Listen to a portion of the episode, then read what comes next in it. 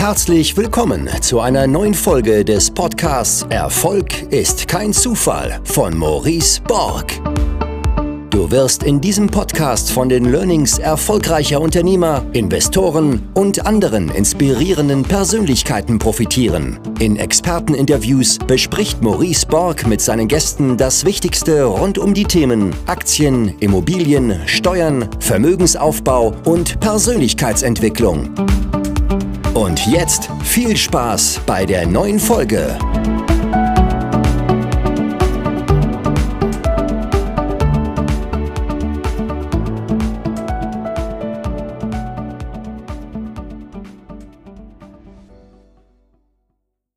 Ja, schön, dass es geklappt hat, Lars. Ich habe es ich hab's ja schon angekündigt mit einem Bild, das so ähnlich aussieht wie von Lambok. An den Film hat es mich erinnert. sehr, sehr cooles Bild. Ähm, eine Branche, mit der ich mich gar nicht so gut auskenne. Deswegen freue ich mich insbesondere auf den heutigen Stream. Da können wir sicherlich alle noch viel von dir lernen. Ich glaube, du bist in der ganzen Cannabis-Branche schon seit 2015, habe ich gelesen. Ähm, ich habe angekündigt, dass du wahrscheinlich der jüngste CEO bist einer börsennotierten Gesellschaft in Deutschland. Richtig. Aber vielleicht kannst du dich noch mal mit ein paar Worten vorstellen. Mache ich, Maurice, gerne. Ich bin der Lars, 31 äh, Jahre jung, bin tatsächlich einer der jüngsten. Wir recherchiert immer regelmäßig und versuchen irgendwie rauszufinden, äh, ob es nochmal jemand Jüngeren gibt. Letztens hat es noch ein Mädel auch noch geschafft als CEO von der AG. Ich weiß noch nicht ganz genau, wie alt sie ist, aber anyway, äh, auf jeden Fall super jung. Ähm, bin wieder 31, komme aus dem schönen Wangen im Allgäu, äh, in der Nähe vom Bodensee, wo ich auch immer noch äh, lebend bin. Er war zwischendurch mal ein paar Jahre reisen, weil meine ganzen Themen, die ich mache, alle remote sind. Seit ich arbeite eigentlich schon seit sieben, acht Jahren remote und baue die ganzen Themen auch remote auf. Also wir könnten locker noch mal einen Livestream über äh, Remote Work machen irgendwann mal, wenn du da Lust drauf hast. Genau, und bin, seit ich 14, 15 bin, ähm, schon Unternehmer. Ich habe in meinem Leben noch nie irgendwas anderes gemacht, außer meine eigenen Dinge aufzubauen und beschäftige mich eben seit knapp sechs Jahren mit Nahrungsergänzungsmitteln, bin über die Gesundheitsschiene dann eben auf auch auf Nahrungsergänzung gekommen, ähm, und so dann eben auch auf Cannabis ähm, und auch auf CBD und die ganzen Themen, die ich heute mache. Ich dachte, du bist auf dem klassischen Wege zu Cannabis gekommen, nämlich in der Jugend. Auch, ja. also muss man, da kann man ja, kann man ja nicht leugnen. Ne? Ähm, so bin ich auch ursprünglich auch dazu gekommen. Ich habe leider ja auch aus meiner Kindheit so ein bisschen allergisches Asthma mitgebracht, was echt ein bisschen nervig ist. Ähm, und ähm, habe mich dann immer gewundert, ne, wenn man im Studium und so dann mal auch einen Joint geraucht hat, äh, warum denn die Bronchie auch irgendwie so frei geworden ist. Ja, und so habe ich mich dann nach und nach auch immer mehr mit diesen therapeutischen Eigenschaften eben von Cannabinoiden wie THC und so beschäftigt. Also man kann es nicht ganz leugnen, Maurice, hast du schon recht. okay. äh, jetzt kam im Vorfeld habe ich Fragen gesammelt und es kamen tatsächlich viele Fragen und es kamen auch einige Fragen von äh, bereits investierten Aktionären. Und ich glaube, die Frage, die am, äh, am, am meisten gebrannt hat bei den Aktionären, die hier dabei waren, war die Frage, na, wann springt denn nun die Aktie an? Wann kommt denn der nachhaltige Cannabis-Boom? Sehr spannende Frage, mit der ich jeden Tag ähm, hier, zu, hier zu dealen habe. Und ich sage allen immer, mit denen ich spreche, egal ob klein oder großen, ähm, Cannabis in Europa ist ein Long-Term-Play. Ja, ähm, wir leben leider, oder leider will ich jetzt glaube gar nicht in den Mund nehmen, aber wir leben einfach in einem Deutschland oder in einem Land und auch in, auf, auf hier in, in, in einem Europa, was so ein bisschen ähm, diese, sag ich mal, regulatorischen Klammern um sich herum hat. Ja, und da gehen Dinge einfach äh, manchmal ein bisschen langsamer. Aber das Schöne ist, dass wir den ganzen Boom, den wir so ein bisschen in Kanada gesehen haben, initial, wo wir auch gerne mal drüber sprechen können, warum äh, wir in Europa vermeiden sollten, nicht die gleichen Fehler zu machen, wie wir sie in Kanada und Co. gesehen haben, auch mit den ganzen, äh, mit den ganzen äh, Aktienbooms, die nach oben gegangen sind, danach wieder alle eingebrochen sind, kann ich dir auch erklären, genau warum. Ähm, haben wir das alles noch vor uns. Also sprich, die Regulatorik kommt erst. Ja, in Deutschland, wir sind das einzige Land in Europa, was Medizinalcannabis mittlerweile zugelassen hat. Ja, das heißt, die ganzen anderen Länder kommen jetzt langsam. Erst Schweiz, Spanien und so weiter und so fort. Das heißt, wir haben, wenn ich, ich sage immer ganz gerne, wenn man den Gartner Hype Cycle sieht, sind wir noch ganz am Tal, ja, ganz am Fuß, weil wir eben dann noch viel, viel vor uns haben in Europa. Du hast gerade Kanada angesprochen. Was, was ist genau dort vorgefallen? Hm.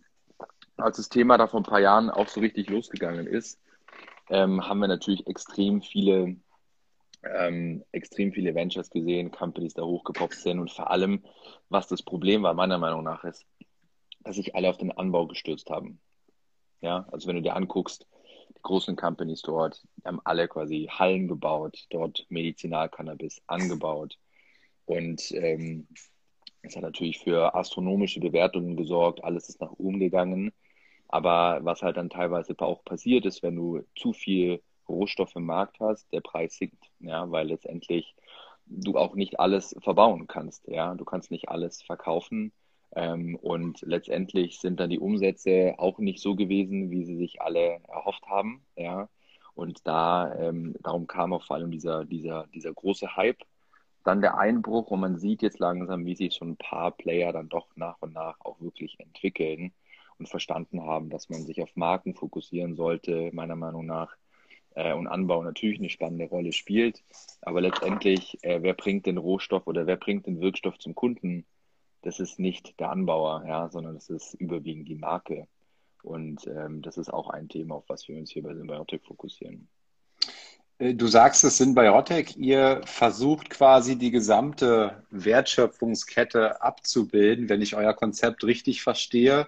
Und ähm, dafür kauft ihr halt ähm, in dieser gesamten Wertschöpfungskette auch immer wieder Unternehmen auf und integriert die quasi in euer Konstrukt. Ähm, wie ist denn ähm, in diesem Markt die gesamte Wertschöpfung? Also welche Bereiche gibt es dort? Also Symbiotic hat, ähm, sag ich mal, von der Value Chain gesehen so drei, drei Verticals. Das eine ist ähm, Forschung und Entwicklung oder Research and Development. Ja, da fängt ganz, ganz viel an. Ähm, das endokannabinoide Nervensystem, also ein Teil von unserem Nervensystem, Endokannabinoid, also es wurde tatsächlich durch die Cannabispflanze entdeckt vor 25 Jahren erst, merkst du, ist noch ein ziemlich neues Thema. Ja, das ist ähm, erst, also ich bin ja 31, das heißt, es wurde, als ich 6, 7 war, irgendwie äh, wirklich erst erforscht. Das heißt, äh, viele der, der Cannabinoide, die es gibt, und es gibt ja auch, sag ich mal, knapp 100, ja, und ein Großteil davon ist noch gar nicht erforscht. Ähm, das heißt, da ist es eins unserer wichtigsten Vertical, dass wir da Companies finden, die Lust haben, mit uns gemeinsam noch tiefer zu forschen, Studien zu machen, einfach zu gucken, welches Potenzial schlummert denn noch so in den ganzen Cannabinoiden, weil ich sage immer ganz gerne, THC und CBD ist erst der Anfang. Ja, das ist, da kratzen wir am unteren Limit von dem, was wir eigentlich machen können, was ich heute schon an der Forschung sehe. Dann eben ganz klar das Thema Produktion, ja, äh, wo man sich auch angucken kann, okay, ergibt, ergibt ähm, die, äh, die, also ergibt der Anbau Sinn oder ergibt ein Teil der Supply Chain Sinn? Ich halte es für persönlich sehr sinnvoll, einen Teil der Supply Chain in-house zu haben, zum Beispiel die Extraktion oder die Abfüllung, ja, um einfach auch auf einer Rohstoff Rohstoffbasis einkaufen zu können, was wir heute schon tun, und auch produzieren zu können. Ähm, und dann natürlich das dritte Vertical, was wir eben haben, ist das Thema Distribution und Brands. Ja. Marken, Marken, Marken, Marken bringen den Wirkstoff letztendlich zum Kunden, ja. Ähm, sorgen für den Umsatz, sorgen irgendwann dann auch für die ganzen Gewinne und Co. Und das ist eben die komplette Wertschöpfungskette. Forschung, Produktion und eben Vertrieb, Marken. Das sind die drei Bereiche, in denen wir aktiv sind. Du sagst es, äh, die Marken verkaufen am Ende. Ähm, du kannst das geilste Produkt der Welt haben. Wenn du es am Ende nicht verkauft bekommst, bringt es dir nicht viel. Ähm, wie ist eure Strategie gerade in, in Deutschland, dieses, dieses neuartige Produkt jetzt aufzubauen? Gerade weil ja auf dem Werbemarkt hier, glaube ich, auch sehr viel Regularien sind äh, in Bezug auf Werbung mit äh, äh, derartigen Produkten. Was ist da eure Strategie? Ich glaube, auch diese Frage kam hier im Vorfeld. Sehr, sehr gute Frage und das ist ganz spannend, weil wir haben unsere Marke Hempermed. Ich sitze hier leider gerade hier an meinem Tisch umringt von Marken, ja, äh, von unseren Produkten, meine ich, will ich den ganzen Tag an den neuen, an den ganzen neuen Sachen schraube. Ähm, es ist so, wir haben Hempermed 2018 im September wurde mir die Marke angeboten von Willi von Dragonflip, ganz cooler, ganz coole Company, die Marken, äh, überwiegend Amazon-Marken verkauft und hat gesagt, hey Lars, schon mal hier. Und das war mein Einstieg in diese ganze CBD-Welt. Und da war Hempermed sehr gut bei SEO positioniert. Und ich wusste halt von vornherein, ähm, dass, dass eben die ganzen Traffic-Channels wie Google, Facebook und auch Amazon ähm, leider immer noch äh, gesperrt sind für eben CBD-Brands. Und SEO ist auf jeden Fall ein sehr, sehr spannender Traffic-Kanal. Ähm, kennst du wahrscheinlich selber auch. Ähm, und haben da, sind da eigentlich eine Weile lang ganz, ganz gut gesurft und haben aber dann relativ schnell gemerkt, dass äh, in der SEO-Welt rund um CBD nicht ganz so mit sauberen Mitteln gespielt wird und es auch andere Portale gibt, die viel, viel stärker sind als wir.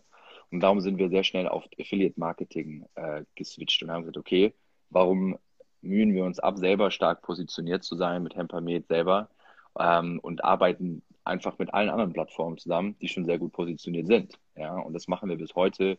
Wir sind, glaube ich, mal mit das größte Affiliate-Programm im CBD-Markt, pflegen sehr, sehr enge Beziehungen mit unseren ganzen Affiliates seit jetzt, weiß nicht, zwei Jahren schon.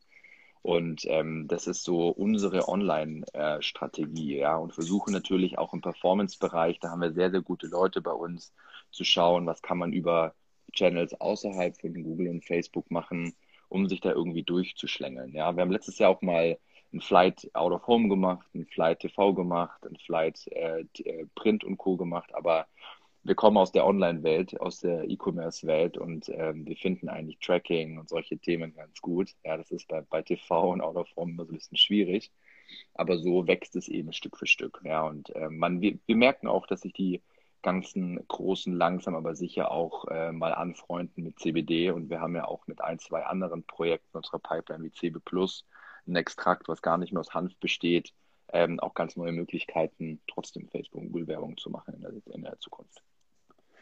Und äh, glaubst du, dass sich da was verändern wird? Also an diesen, also ihr dürft keine Facebook-Ads machen, äh, keine äh, Google-Ads, ähm, auch Amazon, ähm, Amazon dürft ihr nicht verkaufen? Nicht. Nicht verkaufen, ja? Nope. Ah, okay. Und äh, äh, glaubst du, das wird sich ändern? Ja, wird sich ändern. Zum Beispiel PayPal hat sich ewig gesträubt und jetzt äh, hat PayPal äh, jemand eingestellt äh, oder zwei, die weil auf die auf die ganzen Großen zugeht und wir sind gerade sehr eng im Austausch mit PayPal, ähm, dass die deutsche CBD-Stores wieder zulassen zum Beispiel mein ähm, Marktmitbegleiter, der Finn Hensel von Weihe, der ist schon mit, äh, mit PayPal aktiv, haben damit mal so ein Pilotprojekt gemacht.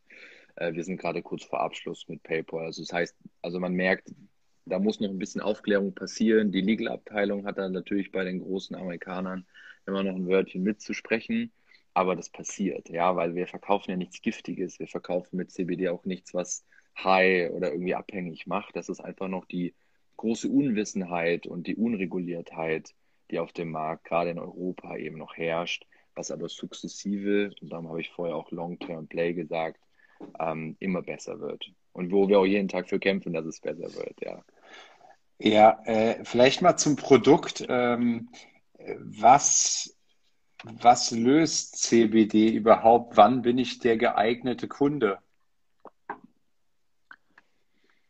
Hm. Es gibt ähm, Cannabinoide wie CBD haben so vielfältige Einsatzmöglichkeiten. Ich sag mal so, ich versuche es mal einfach zusammenzufassen. Wir haben unser Nervensystem. Ja? Ein Teil davon ist das endokannabinoide Nervensystem und da gibt es unter anderem zwei Rezeptoren, CB1 und CB2 nennen die sich. Und ähm, an diese Rezeptoren können eben Cannabinoide andocken und können diese Rezeptoren fernsteuern, sage ich mal. Und die sorgen dafür, dass dein Nervensystem äh, in einer gewissen Weise reguliert wird. Das heißt, alles, was mit einem überstimulierten, gestressten, verletzten, kranken Nervensystem zu tun hat, daraus leitet sich ab Schlafen, Angst, Stress, Schmerzen, die vor allem durch Verkrampfung und solche Themen kommen und zu viel Stress. Genau da können wir eben mit äh, Cannabinoiden wie THC, CBD und so weiter und so fort extrem gut ansetzen und Lösungen bauen, die deutlich besser sind als der Status quo. Also wir machen ja hier mit Hempamed unsere einfachen CBD-Öle, muss man schon fast sagen, wenn man weiß, was alles möglich ist. Und wir verkaufen jeden Tag, äh, wir haben jeden Tag hunderte Bestellungen bei uns im Shop. Ähm, Kunden, die schon seit Jahren bei uns sind und die einfach weniger Schmerzen haben, abends besser einschlafen können ähm, und vielleicht sich einfach ab und zu so ein bisschen mehr in Balance befinden durch eben durch diese Regulierung dieses Nervensystems durch zum Beispiel CBD. Das heißt, wenn du dir jetzt beim Skifahren einen Haxen brichst, dann wird CBD relativ wenig helfen, ja, weil das sind einfach Schmerzen, die haben zwar teilweise auch was im Nervensystem zu tun, aber die sind dann auf einem ganz anderen Level. Aber was wir einfach sehen, ist gerade im Alter, und darum, darum targetieren wir auch die, die Zielgruppe 40 bis 60 mit unseren Marken. Da haben wir einfach ein gestresstes Nervensystem, da kommen die ersten Bewegchen, ähm, da kommen diese Themen wie, wie, Unruhe, Schlaflosigkeit, so die großen gesellschaftlichen Probleme, die leider auch so Themen wie Social Media und Co. uns immer noch mehr in diese Ecke treiben, leider. Ja. Äh, und genau da können wir eben ansetzen mit Themen wie CBD. Jetzt hatte ein weiterer Investor hier gefragt, ob ihr auch Großabnehmer habt oder ob ihr nur über eure eigenen Marken, wie du jetzt gerade erwähnt hast, Tempermed Online-Shop, äh, selber vertreibt. Oder gibt es Großabnehmer? Wenn ja, welche sind das? Oder wenn nein, sind da welche geplant? Hm. Also unsere Umsätze sind erfreulicherweise zum Großteil B2C, ja, weil wir es sehr, sehr spannend finden, Kunden äh, zu haben, Kundendaten zu haben. Ja, wir haben bei uns bei Hempermed eine Wiederkaufquote von teilweise 40 Prozent, was astronomisch ist für, für E-Commerce, weil einfach die Kunden bei uns bleiben. Wir haben relativ lange mit vielen Online-Apotheken B2B zusammengearbeitet und da auch echt gutes Volumen gemacht. Das ist durch die Regulatorik manchmal ein bisschen schwierig, wenn man immer wieder mal rausfliegt und Co. Ähm, aber gerade mit unserem neuen Projekt CB Plus, da werden wir auch, auch ziemlich sicher als Rohstoffanbieter äh, unter anderem auch im Markt agieren und deutlich mehr B2B-Geschäft aufbauen ähm, als B2C. Ja, also wir sind da auch wirklich in der kompletten Wertschöpfungskette. Natürlich verkaufen wir auch ab und zu mal White Label und Co., aber aktuell fokussieren wir uns wirklich auf eigene Marken, die Kunden selber auch zu besitzen, ähm, weil vor allem auch der Rohstoffmarkt rund um Hanf und CBD und Co. schon ziemlich voll ist. Aber da wird noch einiges kommen in diesem mhm. Segment von uns. Hier hatte gerade jemand gefragt, also ihr könnt auch gerne hier Fragen reinwerfen. Der Magnus hat gefragt, ähm, warum sollte ich ähm, eure Aktie kaufen, wenn ich auch die deutlich diversifizierte Aktie der Social Chain kaufen kann? Für die, die Social Chain nicht kennen, Social Chain, die Social Chain äh, Group AG ist ja ähm, ein großes Projekt von dem Georg Kofler, die ja sehr stark in diesen ganzen Social Media und E-Commerce-Sektor in, investieren und vor, äh, lass mich lügen, drei Jahren ähm, hat die Social Chain damals in meine Solid Mind Group GmbH investiert, ja, wo die Hempermit-Marke auch mit drin ist. Und ähm, über die Jungs von der Social Chain, wo ich ja zwei, drei Jahre auch war, über die bin ich dann auch an die Symbiotic gekommen und unter anderem eben auch an Christian Angermeier, der ja eben auch hinter der äh, Symbiotic mitsteht als Großaktionär. Und ähm, die Frage, boah, die muss man sich selber beantworten. Ne? Also Natürlich kann man äh, die Social Chain Aktie kaufen. Ähm, da gibt es bestimmt Gründe für. Jeder weiß, ähm, wie schwierig diese Frage für einen CEO einer börsengelisteten Company ist zu beantworten. Ja. Ähm, aber letztendlich, ja, muss man diese Frage sich selber beantworten. Social Chain hat eben den Fokus auf Social Media und äh, E-Commerce und hat durch diese Diversifizierung ähm, bestimmt super viel Potenzial. Aber ich glaube, den richtigen Hebel, ja, den kriegt man ziemlich sicher eher in der Symbiotik, weil die, die Menge an Symbiotik-Aktien, die die Social Chain hält, das ist ja auch alles öffentlich, geht natürlich in diesem doch mittlerweile massiven Portfolio auch unter. Ja, das heißt, mhm. wenn wir, wenn wir in den nächsten Monaten und Jahren weiter Gas geben, dann wird sich das weiß ich nicht, ob sich das so krass in der Social Chain Aktie widerspiegeln wird, wenn ich ehrlich bin, weil einfach mittlerweile, bin mir nicht ganz sicher, aber ich glaube 50, 60 Unternehmen in der Social Chain äh, bewegen, ja, teilweise wirklich mit signifikanten Umsätzen und Co. Aber glaube ich mal, der Tipp ist, am besten beides im Portfolio zu haben, da macht man nichts falsch. Äh, damit ich es mal richtig verstehe, du hast von über 100 Cannabinoiden gesprochen, ähm, also Wirkstoffen, die relativ unerforscht jetzt auf mich wirkten, so wie du es rübergebracht hast. Ähm, die bekannten sind THC und CBD. Und jetzt habt ihr ein Produkt, äh, was ich gelesen habe, CB Plus, wo ihr quasi eins dieser Cannabinoide entsprechend gewonnen habt, gar nicht aus der Hanfpflanze, sondern auch aus anderen Pflanzen. Das ist auch möglich? Sehr gut, dass du die Frage stellst. Also es ist so, die Hanf- und Cannabispflanze ist sehr, sehr gut für die beiden Cannabinoide CBD und THC. Ja, THC haben wir ja überwiegend im Medizinalcannabis. THC ist ja auch das Cannabinoid, was psychoaktiv ist, was uns high macht, ja, was der Recreational-Konsument gerne abends vor der Glotze sich reinzieht äh, und äh, Renate 53, Schmerzpatientin, vielleicht auch in einem Extrakt gerne nimmt, um ihre Schmerzen äh, oder der Krebspatient, um wieder Appetit zu bekommen und so weiter. Ne? Und CBD gewinnen wir überwiegend aus dem Industriehanf. Ähm, und das Problem, was wir in Europa haben, was ich initial schon gesagt habe, ist, dass wir immer noch mit dieser Stigmatisierung dieser Pflanze zu kämpfen haben. Ja, das ist nicht wie in Kanada, wo jeder am liebsten sich ein Hanf-T-Shirt anziehen wird mit einer großen Hanf-Logo drauf oder Cannabis-Logo drauf und man sagt, dort ist Cannabis cool, ich laufe mit einem Joint irgendwie auf der Straße rum. Meiner Meinung nach werden wir sowas in Europa nie sehen. Ja, dafür sind wir viel zu prüde, viel zu normal, glaube ich mal. Das ist meine persönliche, meine, meine persönliche Meinung.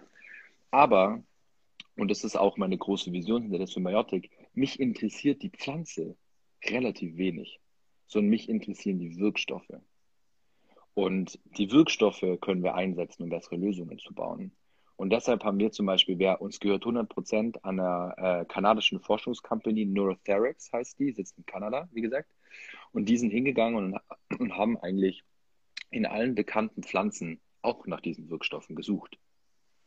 Und eine der nahe, naheliegendsten äh, Pflanzen ist zum Beispiel Hopfen weil Hopfen und Hanf aus die sind die gleiche Pflanzenfamilie. Unser Hopfen. Unser Hopfen, ja. Und, die, und, und jetzt mal so eine mal, mal so eine Fanfrage auch an alle Zuschauer und Hörer ist so, wer hat nicht schon mal irgendwie ein Desperados oder ein Becks aufgemacht und dachte so, wow, hier raucht gerade irgendjemand einen Job. ja, ja so. das kenne ich gut, ja. Ja, so. Und das sind eben die Terpene, die ätherischen Öle, die eben sehr identisch sind in der, in der, in der Hanf-Cannabis, aber eben auch in der Hopfenpflanze. Und man kann jetzt nicht einfach einen Hopfen vom Feld pflücken. Ich wohne hier in, im Allgäu und am Bodensee. Hier wird ziemlich viel Hopfen an, angebaut. Aber es gibt eben ein paar Hopfensorten, die haben echt tolle Cannabinoide drin. Ein paar, wo wir an der, wenn wir eine Analyse machen, sehen an der Struktur, das sind Cannabinoide, aber wir können nicht genau einen Namen zuordnen, zum Beispiel. Um ein paar weitere Pflanzen zu nennen. Kakao. Ja.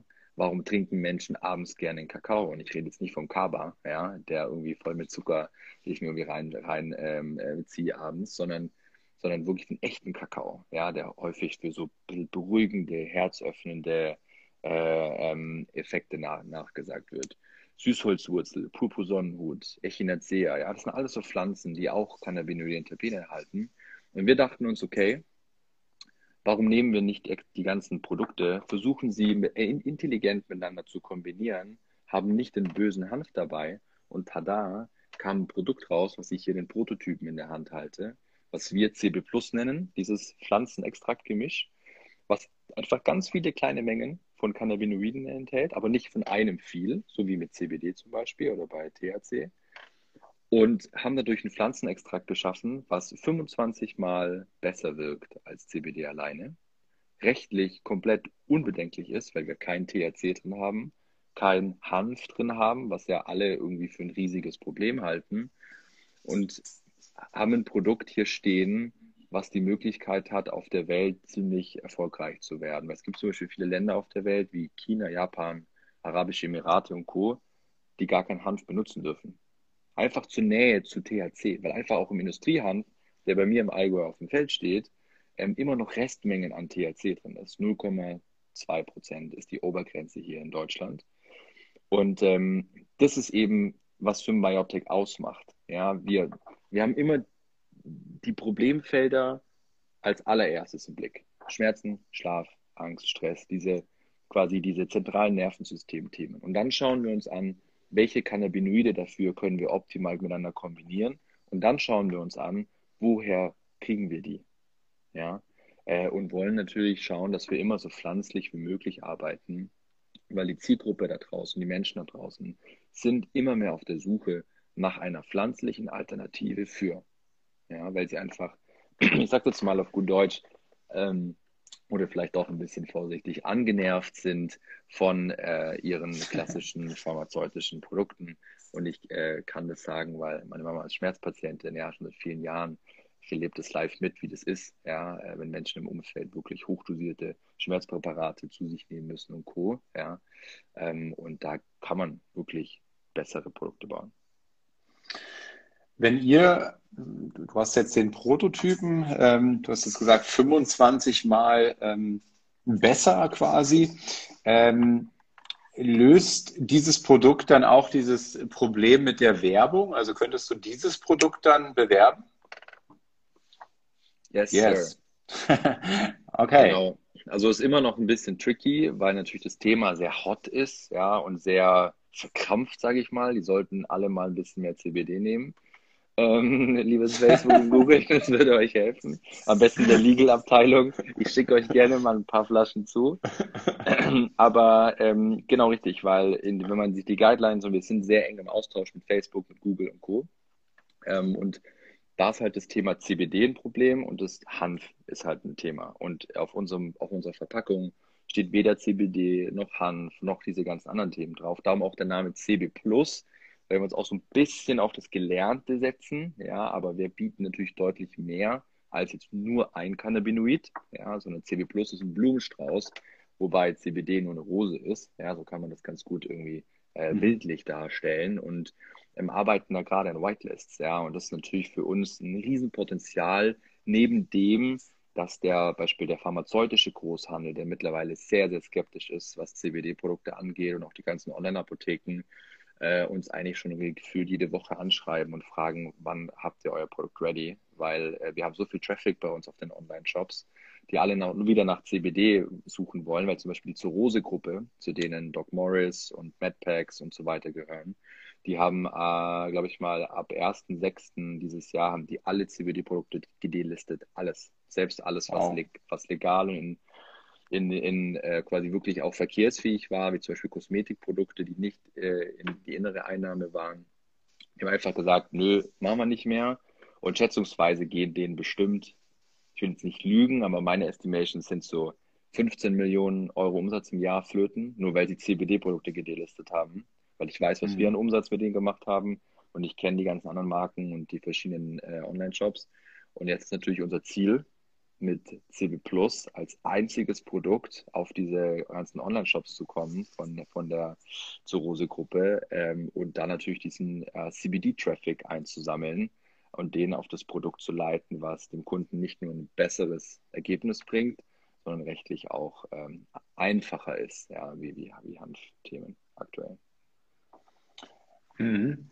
Ähm, hier kam nämlich auch die Frage, die passt hier ganz gut rein in dem Kontext, äh, wie hoch denn eure Abhängigkeit ist. Also jetzt habt ihr CW Plus, ähm, aber wie groß eure Abhängigkeit vom Wirkstoff CBD ist. Denn wenn man jetzt sowas hört, ne, da hat die, diese große Gruppe jetzt von heute auf morgen im Grunde mal alles gedelistet und ähm, äh, da geht ja auch dann für euch oder für, für, für, jegliches Unternehmen, was da beteiligt war an diesem Umsatz, viel ähm, Umsatz flöten. Ne? Und wenn du eine sehr hohe Abhängigkeit von diesem einen Wirkstoff hast, äh, dann stelle ich mir das als Investor so vor, dass das mir ein zu hohes Risiko wäre.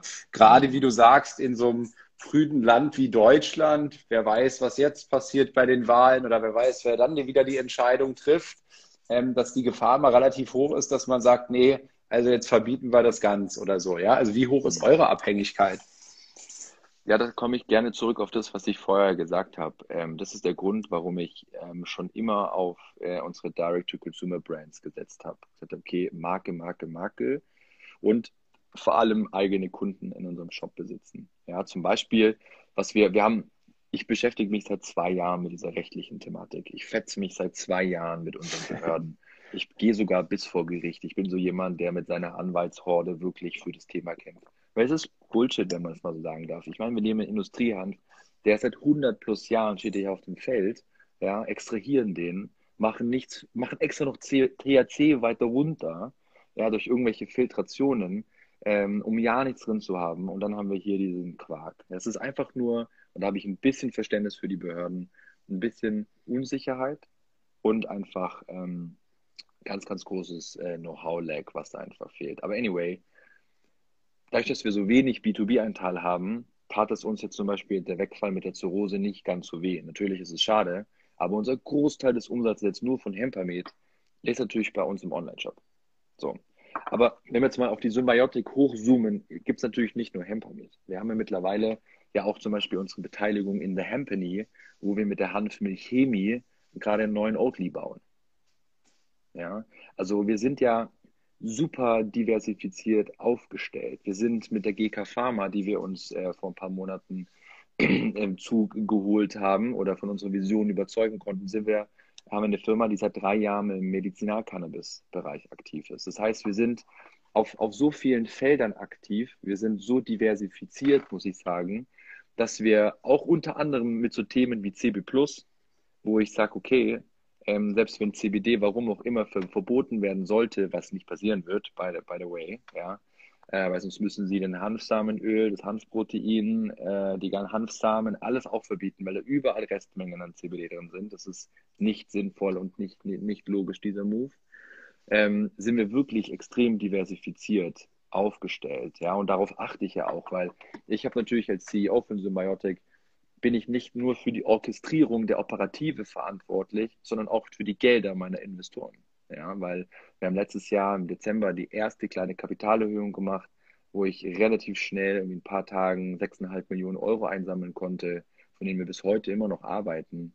Ähm, ich habe so viel Verantwortung, ja, und äh, gucke natürlich ständig, wie kann ich dieses ganze Thema eben aufbauen und darum auch der Fokus nicht so stark auf die Pflanze, sondern eher auf die Wirkstoffe und die Lösungen, die wir bauen können. Ja, das mhm. ist so ein, ein, klarer USP auch von unserer Symbiotic-Gruppe gegenüber jetzt irgendwelchen anderen Playern, die zum Beispiel nur Medical Cannabis machen oder nur CBD machen. Davon gibt es super viele, auch an der Börse. Aber es gibt niemanden, der das so plattformtechnisch angeht wie wir. Sorry für die Werbung, aber du merkst, ich bin mein größter Fan. Oder Symbiotics größter Fan. ja. Alles gut, alles gut. Ähm, hier fragt der Magnus, äh, ob, ob denn noch Geld über ist für weitere Übernahmen. Na klar, lieber Magnus, natürlich. Wir sind ja mit unserer Plattform, verfolgen wir ja die sogenannte Buy-and-Build-Strategie. Das heißt, für alle Verticals ähm, gucke ich eigentlich, ist einer meiner Hauptjobs. Ich kriege Mittlerweile machen wir sehr viel gute PR eigentlich und haben uns echt ein gutes Standing aufgebaut. Und ich kriege sehr viele Pitch-Decks auf meinen Tisch von sehr, sehr spannenden Companies. Und ähm, äh, was ich gerade hier bei meinen Roadshows und so auch institutionellen Investoren immer sage, ist, wir haben echt eine volle Dealflow-Pipeline. Das heißt, wir haben echt ein paar sehr, sehr spannende Projekte, äh, Firmen, die sich unserer Vision anschließen wollen, die sagen, hey, lass uns gemeinsam noch stärker werden, ja, wie, wie wenn wir alleine irgendwie nur unter, unterwegs sind.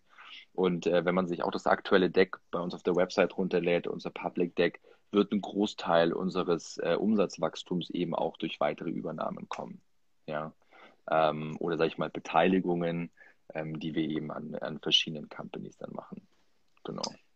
Ich habe gelesen auf eurer Seite, wir wachsen Jahr für Jahr um 75 Prozent, 20 Prozent organisch, 55 Prozent anorganisch. Wie wollt ihr denn das hinbekommen? Vorab muss man, glaube ich, gar einen Disclaimer hier reinwerfen, ne, weil wir als Symbiotic haben noch keine offizielle Prognose abgegeben. Was in dem Deck ist, ist ja quasi eine not binding, äh, pro forma konsolidierte Ansicht. Ja, das muss ich nur vorab sagen, äh, rechtliche äh, Natur. Und weißt du, ich habe mich hingesetzt und habe überlegt, was kann ich leisten? Weil das ist ja mit die am meistgestellteste Frage, die ich bekomme. Lars, wie schaut's aus mit Wachstum? Ja, wie schaut dieses Jahr aus? Wie schaut's nächstes Jahr aus? So. Und äh, wir sind noch aktuell noch ein bisschen vorsichtig. Liegt vielleicht auch an meiner schwäbischen Mentalität, ja, weil ich lieber jemand bin, der ein bisschen overdelivert. Ja, das ist immer eine deutlich angenehmere Situation als zu underdelivern. Also ich werde es immer versuchen. Ähm, und ähm, warum zum Beispiel, kriege ich häufig gefragt, warum nur 20 Prozent organisch? Ja, und die Frage beantwortet sich relativ einfach. wie willst du planbar ohne Facebook, ohne, ohne Google, also ohne diese ganzen Performance-Channels in diesem doch noch ein bisschen schwierig regulierten Markt wirklich über 20 Prozent wachsen? Ja? Ich kann natürlich jetzt die ganzen Gelder nehmen, TV-Werbung und Out of Home machen, die Dachregion zupflastern, mit äh, Multimillionen in äh, Losses irgendwie in meinen Jahresabschlüssen dastehen. Und darum sage ich lieber, okay, wir machen das, was irgendwie möglich ist und sinnvoll ist und effizient ist ähm, und darum mag ich unseren Buy-and-Build-Strategie-Ansatz so sehr, weil ich sagen kann, okay, für mich viel planbarer ist natürlich das Wachstum über M&A. Das heißt, Company X kommt zu mir, sagt Lars, wir machen, weiß ich nicht, 10 Millionen Nettoumsatz mit unserer CBD-Marke. Ähm, wir suchen irgendwie einen starken Partner, um weiter zu skalieren oder wir suchen irgendwie Zugang an die Börse oder, oder, oder. Und dann sage ich, okay, alles klar, dann lass uns mal schauen, ob das irgendwie zusammenpasst. Ja? Und dann gucken wir in unserem äh, Brands Vertical und auch in unserem Supply Chain Vertical, gucken wir natürlich, dass wir immer 50,1 Prozent äh, uns irgendwie an der, an der Company sichern, um eben die vollen Umsätze in unseren Konzern äh, Umsatz konsolidieren zu können. Ja? Und ich sag mal so, viele sagen zu mir, 75 Prozent ist super wenig, ja, aber meine Mentoren und äh, äh, Kollegen, mit denen ich mich austausche, sagen lieber Lars, ähm, halte lieber das, was du dann nach außen sagst. Ja, das bringt dir long-term viel, viel mehr, als irgendwie hinzuschreiben, wir wachsen year over year mit 200 Prozent. Ähm, ich meine, wenn es so passiert, freuen wir uns alle, ne? aber lieber irgendwie ein bisschen konservativer, ich ehrlich bin. Kennst du Jack Nasher? Sagt mir gerade nichts, nein. Das ist so ein äh, Verhandlungs, ähm, Verhandlungsexperte und der hat einen lustigen Vortrag, den schicke ich dir mal zu dem Thema. Da geht es um das Thema wahrgenommene Kompetenz. Und äh, da zitiert er eine Studie, wo man genau das mal gemacht hat. Also die Prognose, die jemand gegeben hat äh, im Vorfeld und dann das erreichte Ergebnis und dann seine wahrgenommene Kompetenz. Also das, was du als Schwabe jetzt machst, also du Du, du sagst quasi ähm, eine, eine Zahl voraus, die du auf jeden Fall halten kannst, ja, und dann hältst du die hinterher. Versus zum Beispiel dann meinetwegen ich jetzt, äh, der dir eine Zahl vorgibt und sagt, nee, wir machen 150 Prozent. Und jetzt das Ergebnis, du sagst meinetwegen 75 Prozent, ich sage 175 Prozent, äh, 150 Prozent. Und jetzt hat man geguckt, wer wirkt hinterher kompetenter. Ja, und das Spannende ist, dass man herausgefunden hat in dieser Studie, dass trotzdem immer noch der ähm, quasi kompetenter wirkt, der, der ähm, ein höheres Ergebnis äh, vorausgesagt hat, obwohl er das nicht erreicht hat. Das heißt, der Schwabe ist in der wahrgenommenen Kompetenz nicht so hoch. Ich schicke dir mal einen Vortrag, Saulus. Ja, mach mal, mach mal. weißt du, weißt du, äh, Maurice, das einzige, der große Unterschied ist, warum ich gerne weniger wahrgenommen bin, ist, der andere muss nicht dann in der Hauptversammlung sitzen irgendwann mal und muss sich und darf sich dann zu Recht ja, ähm, eben äh, an, anhören, äh, was dann da, warum man dann hier so astronomische Themen raushaut. Und wie gesagt, ich glaube, ein, ein, ein gutes Mittelmaß ist eben wichtig. Und ich bin mal so frei, Maurice, und beantworte noch kurz die Frage von Magnus nochmal, wie das rechtlich mit CBD-Blüten aus, wenn es okay ist. Gerne. Ähm, und ihr könnt mich gefühlt, ihr könnt mich alles fragen in diesem Segment. Ich bin da so, das ist mein 150 Prozent meiner Zeit geht da rein. Ähm, es ist so, dass in Deutschland leider immer noch ähm, quasi das unverarbeitete Blattmaterial ja, oder die Biomasse nicht erlaubt ist, ähm, an Endkunden abzugeben. Ja, das ist tatsächlich relativ fest festgeschrieben. Nur die Weiterverarbeitung ja, mit so Produkten, mit so, mit so Ölen hier, ist ähm, erlaubt, sage ich jetzt mal.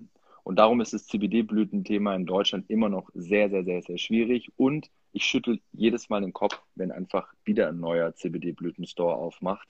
Irgendwo in München Innenstadt oder Berlin Innenstadt oder in irgendwelchen Spätis irgendwelche CBD-Blüten sind, ähm, weil einfach das rechtlich nicht geht. Ja, und dann wundern sie sich, warum, warum die Polizei vor der Haustüre steht. Es kann sein, dass sich das irgendwann mal ändert, weil dann wird es zum Beispiel super spannend für so Tabakersatz und Co. Also gerade wenn man Industriehanf nimmt, der nur ein bisschen CBD hat und fast gar kein THC mehr hat. Ähm, in, der, in der Schweiz zum Beispiel und auch in Österreich sind CBD-Blüten erlaubt, auch für den, für das, für den ähm, Rauchkonsum, sage ich jetzt mal.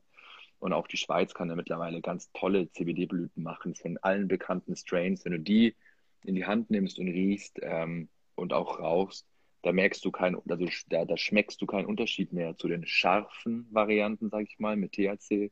Das ist total abgefahren, aber in Deutschland ähm, geht das nicht und wird es auch nicht gehen. Ähm, ich halte es vor allem vor einem Punkt noch kritisch und darum können wir gerne in die anderen Fragen reinstarten, ist die Verwechslungsgefahr. Wenn du heute über den, über den Marktplatz von Zürich gehst, ja, denkst du, du bist in Amsterdam. so. Und die Polizei dann kann gar nicht mehr checken, ist es jetzt eine CBD-Blüte, die der raucht in seinem Joint, ja, oder ist es eine THC-Blüte, die er da raucht und äh, was ein Betäubungsmittel ist. So. Das ist ein großes Problem, weil vom Geruch her kriegst du den Unterschied nicht mehr raus, weil beides gleich aussieht, gleich riecht, nur die Wirkung ist anders. So. Und das macht die Arbeit natürlich extrem schwierig für unsere Organe. Ähm, und darum kann ich das verstehen, dass das in Deutschland zum Beispiel noch nicht so gern gesehen ist. Mhm. Der Patrick, die Frage hatten wir auch noch nicht hier aus dem, ähm, aus dem Instagram Live jetzt. Äh, gibt es rechtliche Probleme beim CBD-Konsum und dem Autofahren? Sag mal, bei dem CBD-Konsum alleine gibt es gar keine Probleme. Ja. Was tatsächlich bei höherem Konsum, also wenn man so Power-User ist, sage ich mal, ähm, ist die Restmenge an THC im Produkt. Ja, zum Beispiel, wir haben jetzt hier zum Beispiel zwei Produkte stehen. Einmal das dunkle Premiumöl, was ähm, nicht gefiltert ist, und da haben wir eben noch ein CBD, einen THC-Anteil drin, von 0,02 Prozent und in unserem Goldöl, was, äh, was ein bisschen milder ist und stärker gefiltert ist und darum auch Gold aussieht, haben wir fast gar kein THC mehr drin. Und wenn du jetzt zum Beispiel mit diesem, wenn du zum Beispiel ein CBD-Öl kaufst, wo 0,2 Prozent oder 0,1 Prozent äh, äh, THC drin ist, dann kommst du wahrscheinlich so mit 10, 15 Tropfen auf die Menge, wo ein Pinkeltest anschlagen würde. Ja, weil es geht da um die Mikrogramm Delta-9-THC pro Kilogramm Körpergewicht. Das ist so eine, so eine Messlogik. Und so ab 60, 70 äh, äh, Mikrogramm Delta-9-THC ähm, springt schon der, der, der Urintest an. Ja. Darum, wenn man weiß, dass man irgendwie, wenn man jetzt irgendwie jeden Tag ein paar Tropfen nimmt, so wie man es auch auf die Verpackung schreibt, dann passiert da eigentlich nichts. Ja. Aber wir haben auch viele Kunden, die echt hochdosiert CBD für sich verwenden. Und da raten wir dann wirklich immer zu der THC-freien Variante zu, zu gehen, weil einfach ja auch diese ganzen Urintests doch relativ ungenau auch sind und schon bei kleinen Minimengen im Urin anspringen. Ja. Das ist, das Problem mit Hand. Ne? Das ist einfach das ja. Problem mit Hand. Ja. Ist denn der Urintest dann entscheidend oder der anschließende Bluttest? Da bist da fragst du mich jetzt was. Also ah, ja. mich, wird er immer, wird er immer den Urintest nie glauben und sagen, nee, nee, nee, davor bitte, bitte Blut, ja, ähm, weil da mhm. einfach das noch ein bisschen genauer gesehen werden, werden kann. Ähm, ich glaube, wie die genaue Rechtslage da aussieht, müsste man nochmal genau äh, einen Anwalt fragen, weil ich mich tatsächlich mit diesen Urintest-Themen weniger beschäftige. Ähm, aber ich glaube, vor Gericht zählt dann eher der Bluttest, wenn ich äh, das so aus meinem Erfahrungsschatz noch weiß. Jetzt kam noch die Frage, ähm, sollte es in Deutschland zu einer Legalisierung von Cannabis kommen? Wie wollt ihr in den Markt einsteigen? Weitere Brands? Ähm, was ist da die Strategie und wie, für wie wahrscheinlich hältst du es wahrscheinlich so, wie du vorhin gesprochen hast, über die Kultur äh, unwahrscheinlich, oder? Also ich glaube, dass wir das, also ich spreche auch viel mit Kanadier und zum Beispiel unter anderem auch der Michael Auerbach, der ja auch ein großer Aktionär von Tilray und so weiter ist, ähm, der sagt letztens zu mir gesagt, hey Lars, äh, irgendwie seit, seit sechs Jahren sagen alle schon zu mir, irgendwie in Europa wird äh, Blüten irgendwie legal. Ich glaube, das werden wir hier nie sehen. Ja, oder nicht kurzfristig sehen. Ich sage jetzt mal kurzfristig bedeutet für mich fünf Jahre. Weil wir müssten ja zugeben, dass ein Betäubungsmittel was noch stärker reguliert ist aktuell als irgendwelche Opioide, ja, die man irgendwie hier als Pillen mal schnell bei irgendwelchen starken Schmerzen bekommt, ähm, dass das auf einmal zum freien Konsum verfügbar ist. Also was würde das denn bedeuten für unsere Politik oder wer auch immer die Fäden zieht in unserer Welt? Ja? Ähm, also das halte ich dafür kritisch. Aber das ist ja das Schöne auch an Symbiotic, dass wir eben auf allen Feldern spielen. CBD aus Hanf, medizinisches Cannabis, weil wir die GK Pharma haben, die, die ganzen Lizenzen hat, ja, zu importieren, zu distribuieren, ja, und auch in den Verkehr zu bringen. Und wir schauen uns gerade, und das ist vielleicht so ein kleiner Insight, der aber auch public ist, ist eben, wir gehen gerade hin, nehmen unsere Marke Hempamet, ja, und bauen daraus eine riesige Cannabis-Superbrand, ja, die alle verschiedenen Segmente wie frei verkäufliches CBD in, in Nahrungsergänzungsmittel, Kosmetik, aber eben auch eine eigene Medizinal-Cannabis-Linie äh, mit Blüten, Extrakte, Tronabinol und Co.